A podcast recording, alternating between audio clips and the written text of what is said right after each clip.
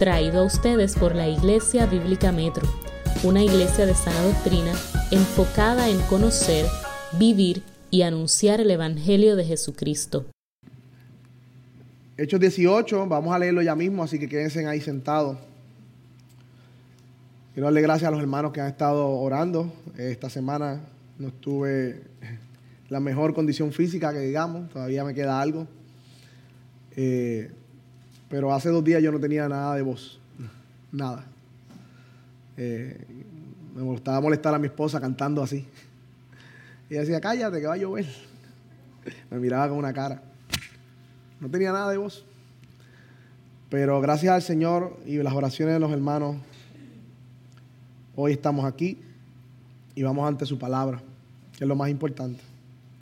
Y el domingo pasado, hermanos, vimos cinco cosas. No sé si recuerdan cuáles eran esas cinco cosas de misión Corinto. No voy a decir levante la mano ni nada, pero la primera cosa que vimos fue que la misión ocurre en movimiento. Lo segundo fue que vimos el contexto de la misión. ¿Recuerdan? Corinto, una ciudad malvada, el lugar de la misión, esa es la segunda cosa que vimos. La tercera cosa que vimos fueron los compañeros cuando llegaron Timoteo y Silas con los recursos de la misión para Pablo poder dejar de trabajar y dedicarse a la predicación. Luego vimos el arma de la misión, se dedicaba a la predicación, la predicación de la palabra de Dios. Y número cinco, vimos el fruto. Unos blasfemaron que la blasfemia es no creer en Cristo. Y otros se convirtieron al Señor. Otros se convirtieron al Señor. Y dijimos que, no sé si lo entendieron, pero Misión Corinto es Misión Puerto Rico. Misión Corinto es Misión Puerto Rico porque el contexto que vimos que Pablo se estaba manejando era el contexto muy parecido al que tú y yo nos estamos manejando. Y algo que se me quedó del bosquejo pasado, que me gustaría entrar, porque esto es una continuación de la predicación anterior, en esta vez, es que la misión Corintio es misión Puerto Rico, pero para verlo más cerca es misión Carolina. Y aún un poquito más cerca, misión mi trabajo. O un poquito más cerca, misión mi familia. O si lo hacemos más cerca, misión mi esposa y mis hijos. Y todavía más adentro, misión mi corazón. Porque ese es el lugar principal, nuestro corazón, de la misión, donde ocurre todo. Si el Evangelio no reina en nuestros corazones, hermanos, olvídese de Misión Puerto Rico, olvídese de Misión Carolina, olvídese de Misión Familia. Primero el Evangelio tiene que reinar en mi corazón. Ese es el centro de, de la misión. Y todos los días, hermanos, tenemos que intencionalmente zambullirnos, estar sumergidos en las verdades del Evangelio. La gracia de Dios, su poder, su amor, su misericordia, la cruz, la redención, todas estas verdades, todos los días tenemos que sumergirnos en ella. Para que nuestro corazón esté impregnado, bañado del Evangelio. Porque todos los días el mundo busca como si fuera una palanca nuestro corazón y los quiere llevar a otro lugar, a otras prioridades. Así que todos los días nuestro corazón debe ser reconquistado por el único misionero verdadero, que es Señor Jesús. Que esa sea nuestra oración, Señor, conquista mi corazón de tal manera que, que no hay espacio para nada más en mi vida, sino para amarte a ti. Y yo les aseguro, hermano, que a partir de ahí todo lo demás va a ocurrir. Ahora bien, ninguno de nosotros, al igual que Pablo, está exento de que en medio de la misión podamos tener temor. De alguna manera, la vez pasada vimos los asuntos externos de la misión, los compañeros, el arma, la predicación, los recursos, el lugar. Pero ahora vamos a entrar al corazón del misionero principal que es Jesús y al corazón del embajador que es Pablo. Así que pasamos de lo externo en esta predicación a lo interno. Así que acompáñame en Hechos 18, póngase de pie conmigo. Vamos a leer juntos la palabra del Señor. Y para manera de repaso, hermanos, vamos a quizás a leerlo del capítulo, versículo 1, aunque no voy a exponer todos esos textos, voy a exponer desde el 9 al 11. Pero de manera de repaso para que tengamos el contexto. Hechos 18, capítulo, versículo 1, dice, después de esto Pablo salió de Atenas y se fue a Corinto. Y se encontró un judío que se llamaba Aquila, natural de Ponto, que acababa de llegar de Italia con Priscila, su mujer. Pues Claudio había ordenado que todos los judíos salieran de Roma. Fue a ellos y como él era del mismo oficio, se quedó con ellos. Trabajaban juntos, pues el oficio de ellos era hacer tiendas. Y discutía en la sinagoga todos los días de reposo y trataba de persuadir a judíos y griegos. Cuando Silas y Timoteo descendieron de Macedonia, Pablo se dedicaba por completo a la predicación de la palabra, testificando solemnemente a los judíos que Jesús era el Cristo. Pero cuando ellos se le opusieron, blasfemaron. Él sacudió sus ropas y dijo, vuestra sangre sea sobre vuestras cabezas, yo soy limpio desde ahora, me iré a los gentiles. Y partiendo de allí se fue a la casa de un hombre llamado Ticio, justo que adoraba a Dios cuya casa estaba junto a la sinagoga. Y nada más y nada menos, y Crispo, el oficial de la sinagoga, creyó en el Señor con toda su casa. Y muchos de los corintios, corintios, al oír, al oír, creían y eran bautizados. Y por medio de una visión, aquí nos quedamos, durante la noche, el Señor le dijo a Pablo, no temas, sigue hablando y no calles. Porque yo estoy contigo y nadie te atacará para hacerte daño. Porque yo tengo mucho pueblo en esta ciudad. Y se quedó allí un año y seis meses enseñando la palabra de Dios. Pueden tomar asiento, hermano. Dejen su Biblia ahí, abierta. En primer lugar, entonces, Vimos lo externo de la misión, vamos al interno de la misión, vamos a ver el corazón del misionero Jesús y el corazón de Pablo. En primer lugar, vamos a ver el consuelo en medio de la misión.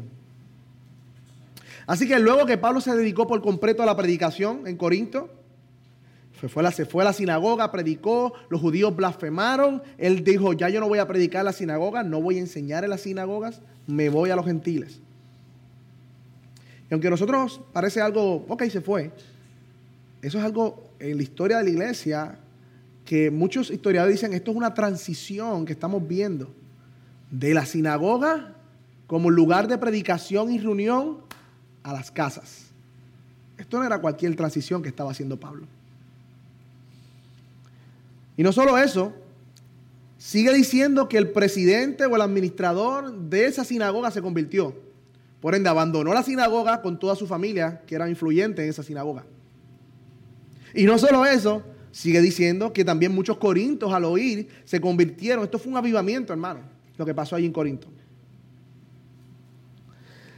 Y ya Pablo podía percibir, a como dice mi sobrino, problemas.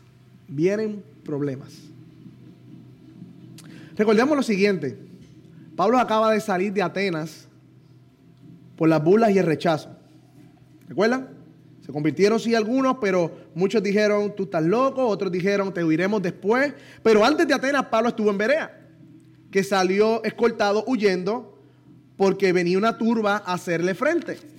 Pero antes de eso, Pablo estaba en Tesalónica, en donde asaltaron la casa de Jasón, donde Pablo estaba quedándose.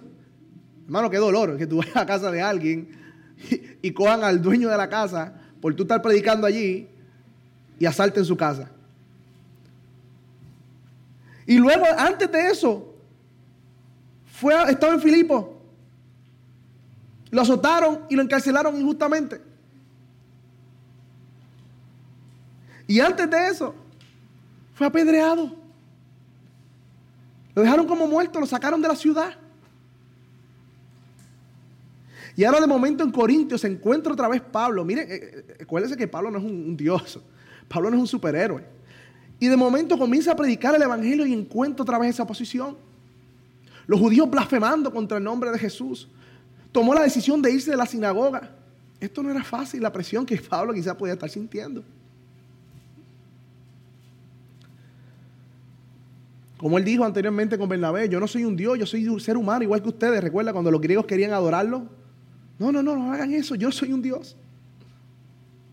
Pero en medio de esa circunstancia, Jesús que conoce el corazón de Pablo, Jesús que conoce el corazón del embajador que él envió a Corintio, se le aparece en una visión.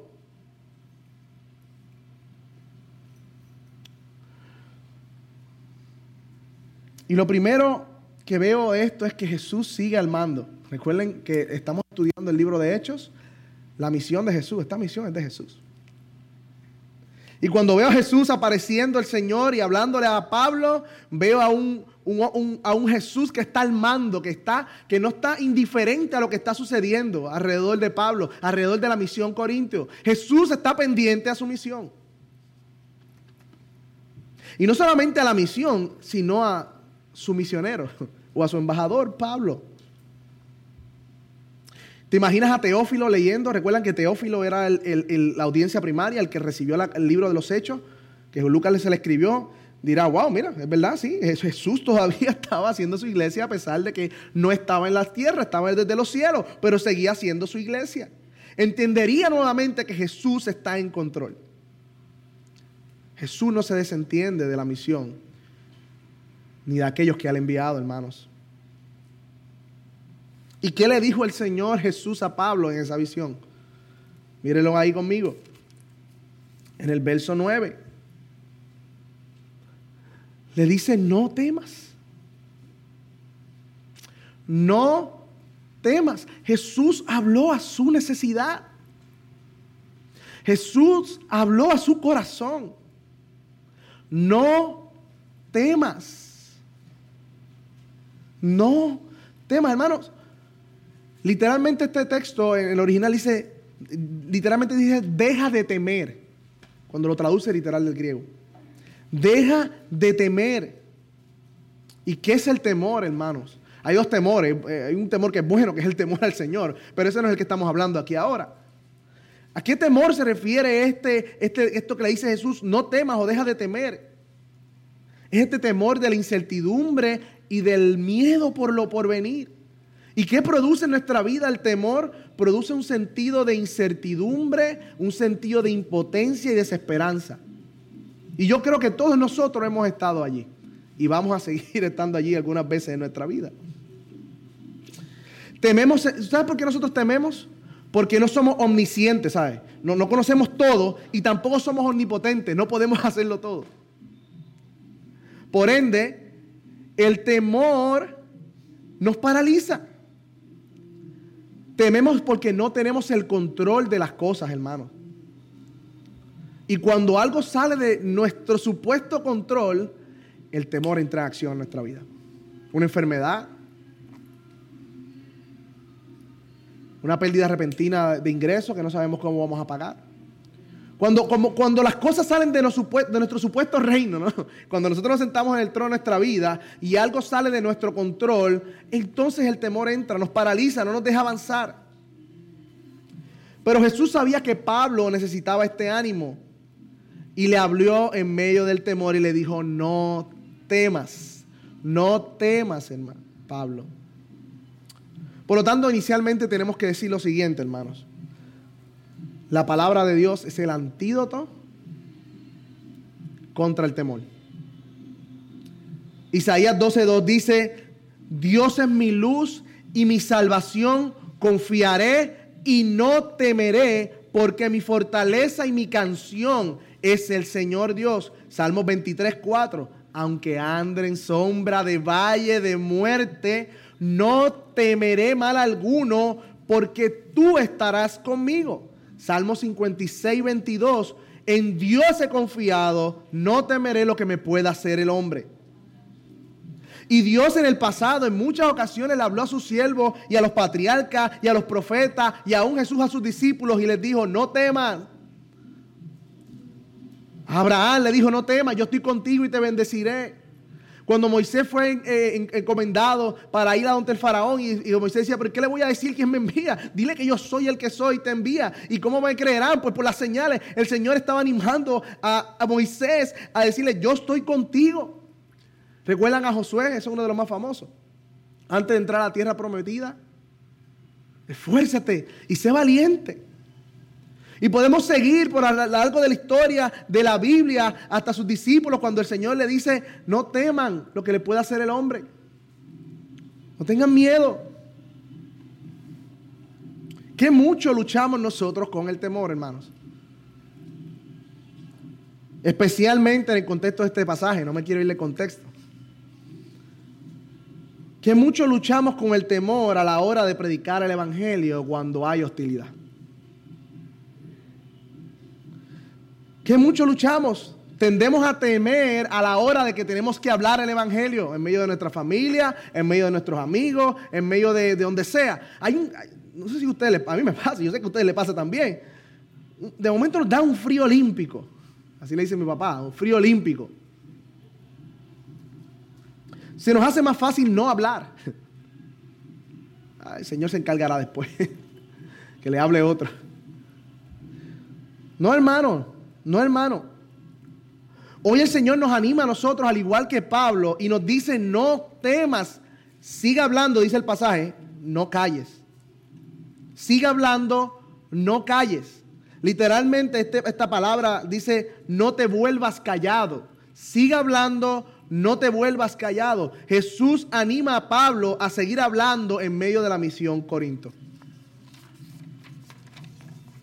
¿Y qué implicaba esto, hermanos? Que Pablo continuara predicando el Evangelio en Corinto a los inconversos y que continuara enseñando y discipulando a los nuevos creyentes. Predicando el Evangelio a los no creyentes y a los creyentes discipulándole y enseñándole. ¿Pero por qué? ¿Por qué no otra forma, otra manera? ¿Por qué Dios no le dijo a Pablo, pues mira, dedícate a la música y a canciones bonitas que atraigan a mi gente a mí, o a pantomimas, o a, no sé, una película. No, si, si, realmente se están oponiendo porque habla, busca otra manera, no hable. No. Dios hace su obra hablando, hermanos. Dios hace su obra hablando. Dios habló en el principio y todo fue hecho. Y dijo Dios. Y dijo Dios. Dios puso las palabras, dice, yo voy a ser, tú vas a ser como Dios para Aarón y Aarón va a ser el profeta. Dios puso sus palabras en la boca de Moisés para que le hablara al faraón. Dios usó los profetas para hablar a su pueblo y traer juicio y salvación a su pueblo. Dios habló por medio de los reyes que él ungió para reinar, a reinar la nación de Israel y sus siervos. Dios habló a través de Juan el Bautista cuando estaba preparando el camino al Salvador. Y como dice Hebreos 1.1, en otro tiempo, de muchas formas y maneras, Dios ha hablado a nuestros padres por medio de los profetas, pero en este último tiempo nos ha hablado por medio de quién? De su Hijo. Dios habló por medio de su Hijo Jesús. Jesús es la expresión o la palabra, el verbo, el logo de Dios. ¿Están entendiendo la importancia de hablar? Eso es lo que quiero que vean en este momento. Por eso Dios le dice a Pablo, siga hablando. Porque Dios hace su obra hablando. De hecho, Dios sostiene el mundo por la palabra de su poder, dice Hebreos. Nuestro Dios es un Dios que habló y que sus palabras quedaron grabadas en la Biblia para que nosotros habláramos también. No hay forma de hacer la misión, hermano, si no hablamos. Ese es el punto de lo que estoy diciéndole aquí. No hay forma. No hay forma si no comunicamos el mensaje. Había un dicho popular antes que decía, predica y si puedes usa las palabras. No, hermano, se escucha bonito eso. Pero la predicación es inherentemente un mensaje. Un mensaje que Dios ha puesto en nuestra boca. Ahora, ahora Dios, tú sabes lo que ha hecho, hermano. Recuerda el profeta igual, Ezequiel. Dios hizo comerse, le hizo comer el rollo se come este rollo y él dice, me supo agrio, amargo, pero después me supo dulce como la miel. Cuando el Señor nos salva, ¿sabe lo que hace? Nos da su palabra y nos alimenta con su palabra, nos llena nuestro ser, nuestra boca con su palabra, para que seamos como luminares en medio de una generación perversa. Porque Timoteo dice que Dios no nos ha dado espíritu de cobardía, hermanos, sino de poder, de amor y de dominio propio.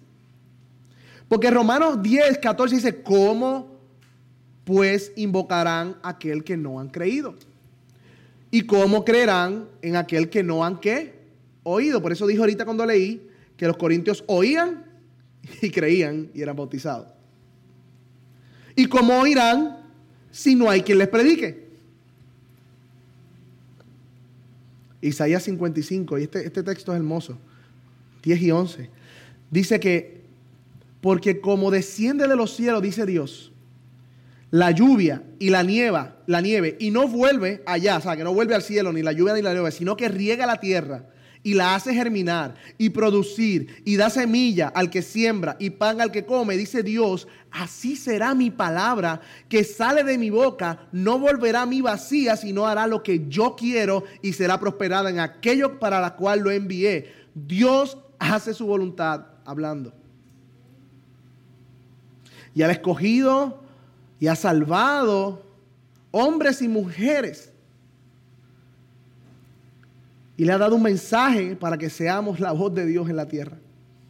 Dios intercede por medio de nosotros al mundo para que hablemos y reconciliemos al hombre con Dios por medio de su palabra.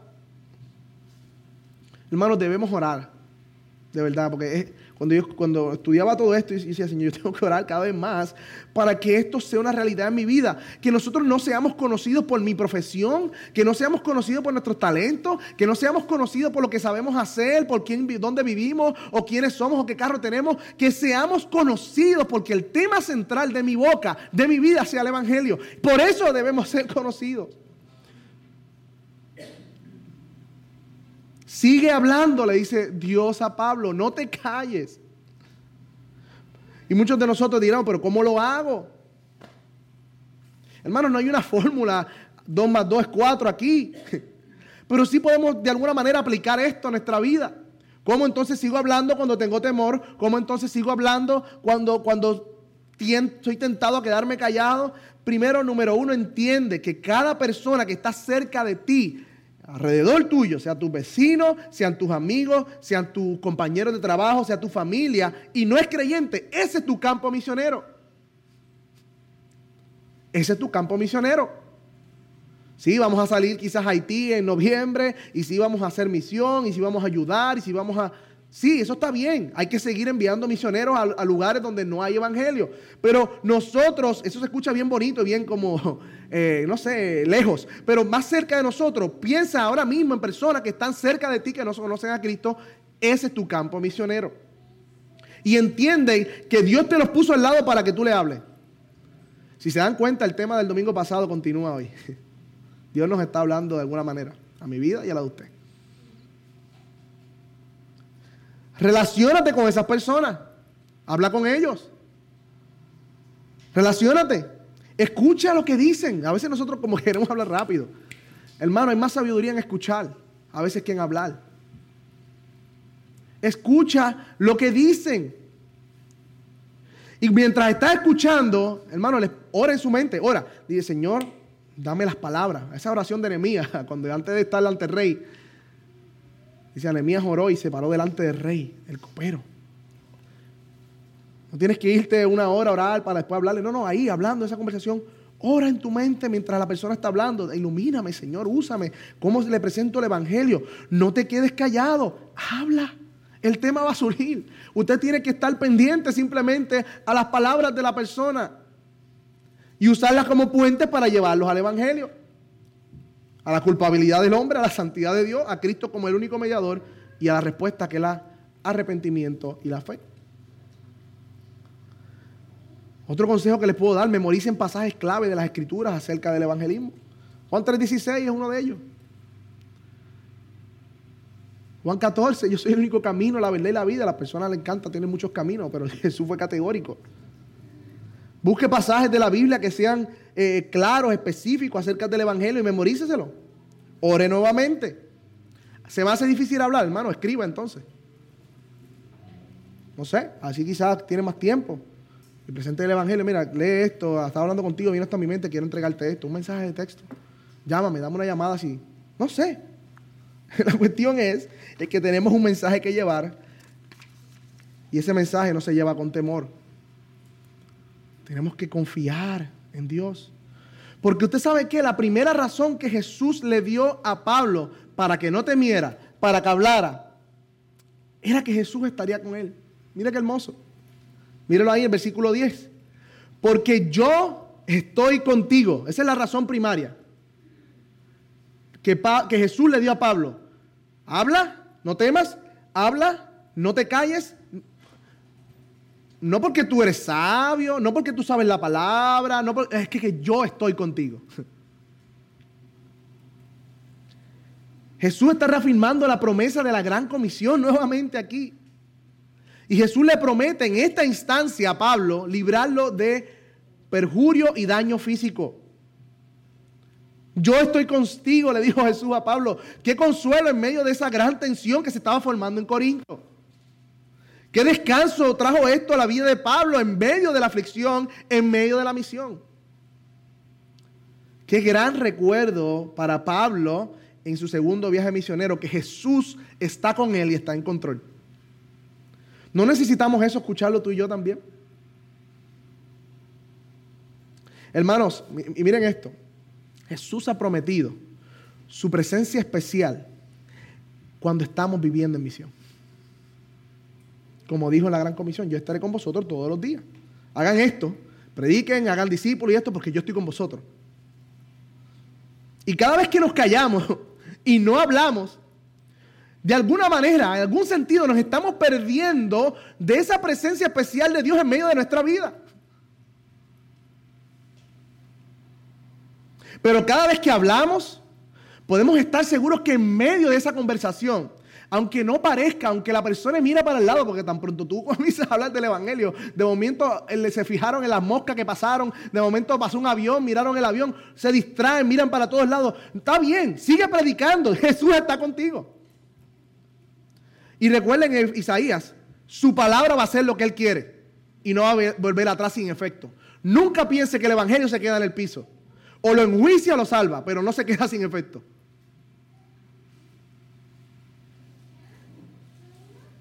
Lo leímos en Isaías. Su presencia está en medio de su palabra cuando está siendo predicada fielmente. Y no solo la promesa de que estará con nosotros, eh, miremos el texto nuevamente, sino que mientras esa palabra es predicada, participamos de la salvación de los elegidos. Miren la segunda razón por la que Jesús le dice a Pablo, no temas, habla, no te quedes callado. Miren la segunda razón, porque yo tengo mucha gente en esta ciudad. Gente que ni siquiera había escuchado el Evangelio, ya dice Jesús que era suya. Yo tengo mucha gente en esta ciudad, hermano. Qué hermosa doctrina de la elección. Ellos no habían hecho nada para ser salvos. De hecho, eran, eran de la peor ciudad, la ciudad malvada. Y muchos de ellos, como dice Pablo en Corintios, eran criminales, eran, eran inmorales, eran avariciosos, eran, tenían muchos pecados. Pero Dios le dice a Pablo, habla porque yo tengo gente aquí que es mía.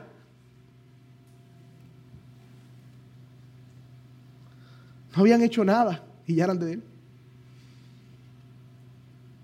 Qué hermoso, Señor. Qué hermosa doctrina de la elección. Hermanos, sin la elección, la palabra gracia no tiene ningún sentido en la Biblia. Ninguno.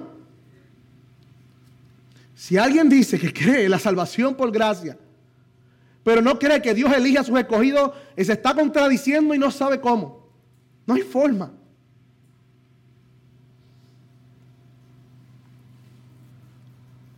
Pero, pero miren algo más aquí, hermano. O sea, eran de Jesús, pero tenían que escuchar la palabra. ¿Entienden? Eran de Él, pero alguien tenía que predicarle. ¿Están viendo la soberanía de Dios en la salvación? ¿Están viendo la nuestra responsabilidad humana de predicar? Porque se han elegido, no nos echamos para atrás y nos sentamos en una silla y no predicamos. No. Porque son elegidos, salimos a predicar. Porque son de Él. Porque Dios salva mediante el Evangelio. Sin Evangelio, sin predicación del Evangelio no hay salvación, hermanos. Qué gran responsabilidad tenemos. y que Dios ha puesto sobre nuestros hombros.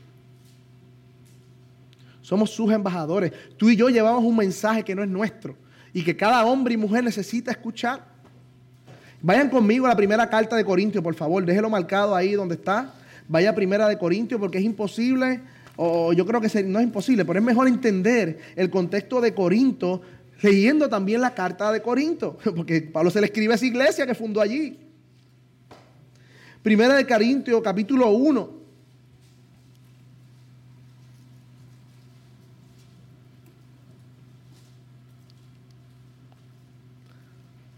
Hermanos, ¿por qué tenemos que predicar? Bueno, miren el capítulo 1, versículo 21.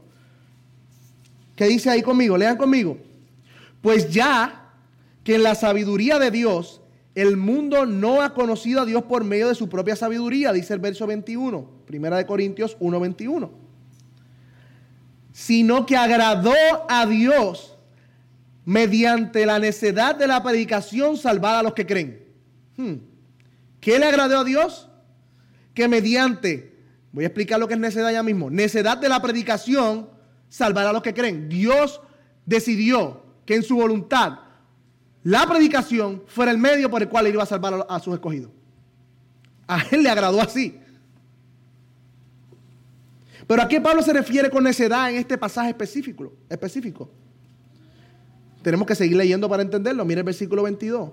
Porque en verdad para los judíos piden señales y los griegos buscan qué? sabiduría. Pero nosotros predicamos a Cristo crucificado. Este representa piedra de tropiezo para los gentiles, y ahí está la palabra otra vez. Y necedad, perdón, piedra de tropiezo para los judíos y necedad para los gentiles. Ahí está la palabra necedad. Para los gentiles, la predicación del Evangelio era necedad, no es que la predicación sea necedad. Y Pablo le está diciendo a ellos, ustedes están pensando, están menospreciando la predicación. Eso es lo que piensa el mundo, que es necedad. No, no es necedad. Para los gentiles es necedad. Porque los griegos de aquel tiempo, como vimos en Atenas, vemos en Corinto, en diferentes ciudades, le encantaba la filosofía, las palabras, como dicen, rimbombantes, alumbradoras y este tipo de jerga que acabo de decir aquí, palabras de domingo, los discursos humanos, palabras rebuscadas que complacieran los oídos de los oyentes. Así como hoy día también en muchos canales de televisión, muchos programas, los periódicos le dan la portada a muchas de estas personas que son los influencers de la cultura. Aquellos que tienen la plataforma de informar al pueblo eh, eh, lo que debemos creer.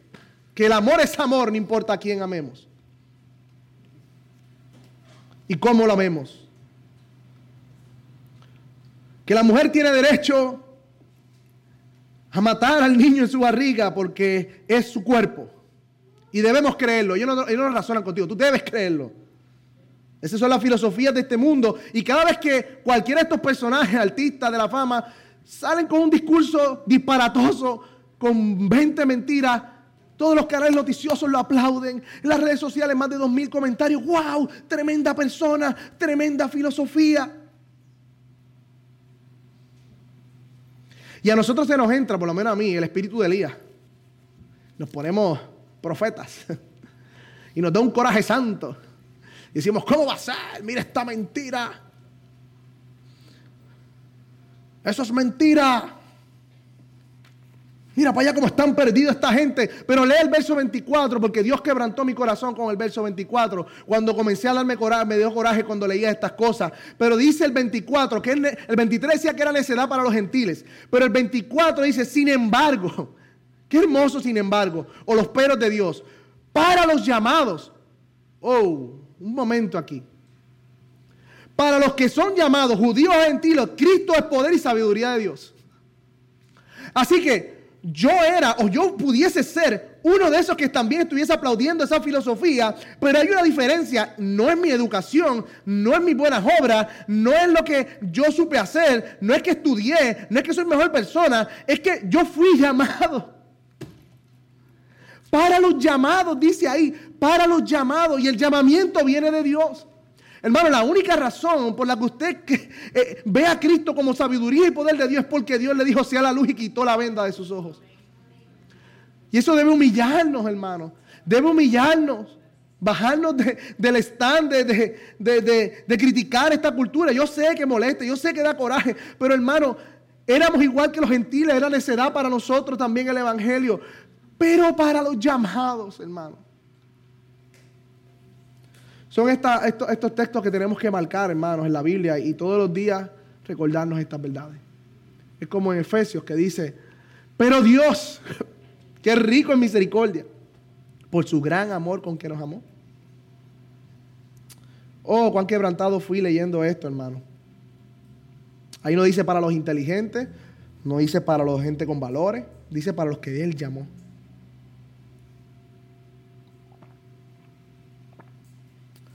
Y si seguimos leyendo, miren, están en 1 Corintios conmigo todavía, ¿verdad? Miren el 26. Miren el verso 26. Consideren su llamamiento. No hubo muchos que, sabios conforme a la carne, ni muchos poderosos, ni muchos nobles, sino que Dios ha escogido lo necio del mundo. Ponga su nombre abajo de eso. Para vengozar a los sabios. Sino que Dios ha escogido lo débil del mundo. Ponga su nombre abajo de eso. Para vengozar a los sabios, a los fuertes. También Dios ha escogido a los vil y despreciado. Ponga su nombre del mundo. Lo que no es para anular lo que es. Para que delante de Él nadie se jacte. Nadie. Nuevamente la doctrina de la elección. No hay forma de jactarnos. Pero por obra suya, ustedes están en Cristo Jesús. Otra vez, otro pero. Por obra suya. Oh, hermanos, qué hermoso es el Señor. Esa es la segunda razón que eh, Dios le da a Pablo para que siguiera predicando. Tengo mucha gente en ese lugar y ese éramos tú y yo. Me gusta imaginar un poquito, ¿no? Quizás eh, Rigoberto de Corinto conoció al Señor escuchando a Pablo y se lo predicó a su familia. Su hijo tenía 10 años y se convirtió al Señor y creció y fue un predicador también. Y siguieron pasando los años y le predicó a su nieto y su nieto se convirtió, se convirtió en un amigo y siguió adelante y siguió llegando. Llegó el tiempo de la reforma, vino otra vez la luz, siguió el Evangelio creciendo, llegó a Estados Unidos el Evangelio, luego llegó aquí a Latinoamérica, llegó a Puerto Rico, llegó hasta ti. Si esta gente se hubiese callado, tú y yo no hubiésemos escuchado el Evangelio. Qué hermoso es el Señor. Qué hermoso es el Señor.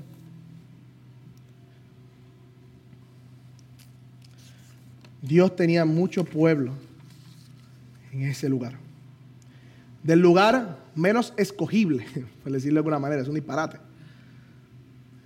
Corinto. Qué interesante, en Atenas los sabios los inteligentes, los filósofos, no hubo mucho fruto.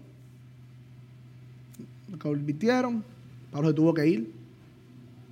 Pero en Corintio, la ciudad malvada, hubo un gran avivamiento. Porque yo tengo mucha gente en esta ciudad.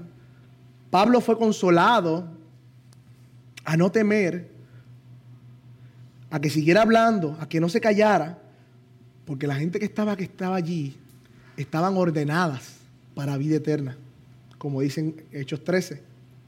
No era una realidad aún, pero la certeza de que así sería, Jesús se lo dice a él. ¿Y cuál fue el resultado? Versículo 11, véalo conmigo. Pablo se quedó allí, ¿cuánto? Un año y seis meses enseñando la palabra del Señor, de Dios entre ellos. Y muchos de los estudiosos están de acuerdo que esta visión fue aproximadamente cerca de los cuatro, cinco, seis meses luego de que Pablo había llegado a Corinto. Así que, y por el año que luego sale que Galeón eh, sale por ahí, es muy posible que él estuvo cerca de dos años en Corinto, Pablo. Dos años. Pablo obedeció. Parece algo simple, pero para nosotros muchas veces no es así. Quédate aquí, Pablo, no te calles, habla, yo estoy contigo, tengo pueblo. Señor, lo que pasa es que hay oposición. Lo que pasa es que veo una ciudad allá que tampoco ha conocido y tú sabes, tú me has dado ese don para yo seguir caminando. Lo que pasa es que yo tengo una mejor idea.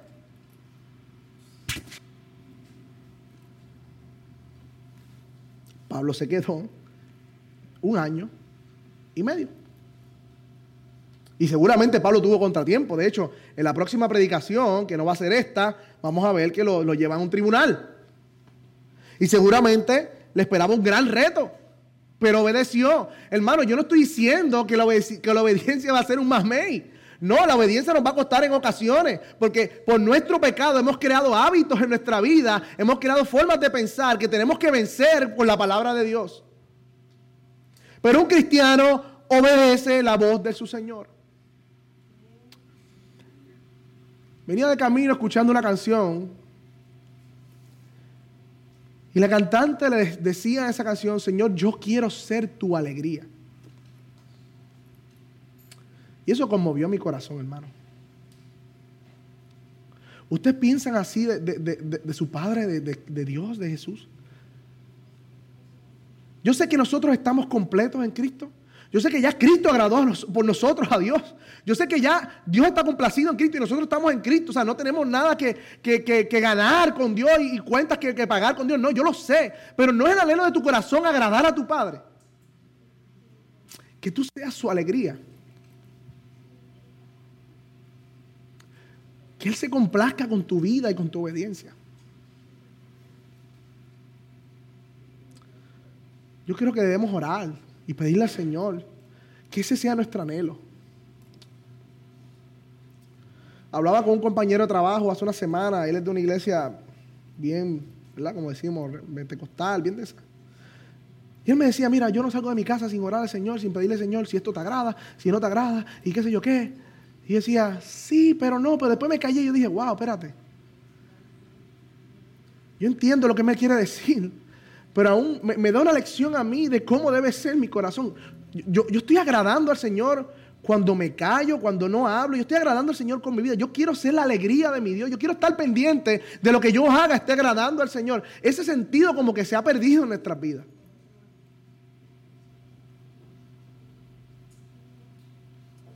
Él obedeció.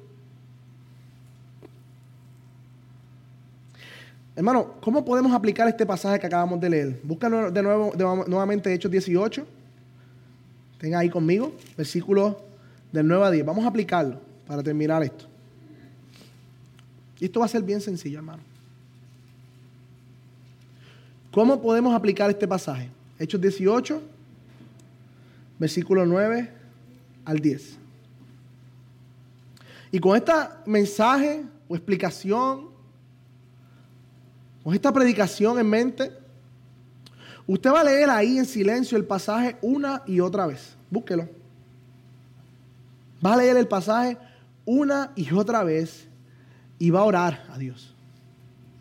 Yo quiero darle quizás un minuto, dos minutos. Porque Dios habla por medio de su palabra. Yo sé que el contexto de Pablo era Corinto. Yo sé que Pablo, que, que Dios le habló a Pablo no quiere decir que a nosotros nos está diciendo exactamente lo mismo bajo las mismas circunstancias, pero hay unos principios allí que yo sé que son realidad hoy. Que debemos seguir hablando, no temer y no callar. Que Él está con nosotros en la misión.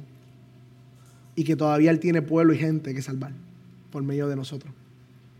Así que usted va a orar ese pasaje, va a leerlo. Y va a orar y va a pedirle al Señor, Señor, cómo yo aplico este pasaje en mi vida. Le voy a dar un minuto para que lo haga, ahí mismo. Piensa en los temores que te da predicar el Evangelio. Rinde esos temores ahí.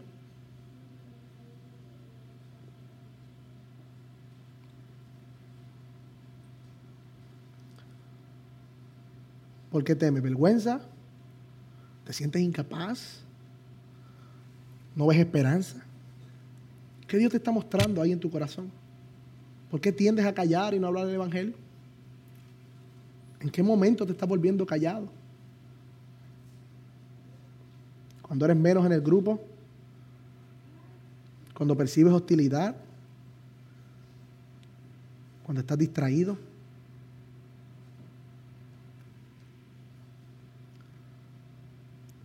¿Has meditado en las razones Miren otra vez el texto. Que Dios, Jesús está contigo en medio de la misión. ¿Has ¿Has tenido eso presente?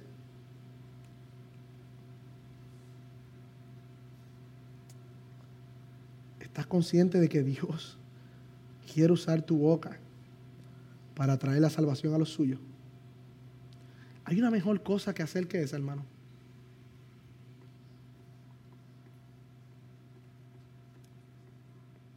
Quién es Dios puesto a tu alrededor? Ora ahí a tu Dios. Oh Señor, venimos delante de ti. Reconociendo que te necesitamos.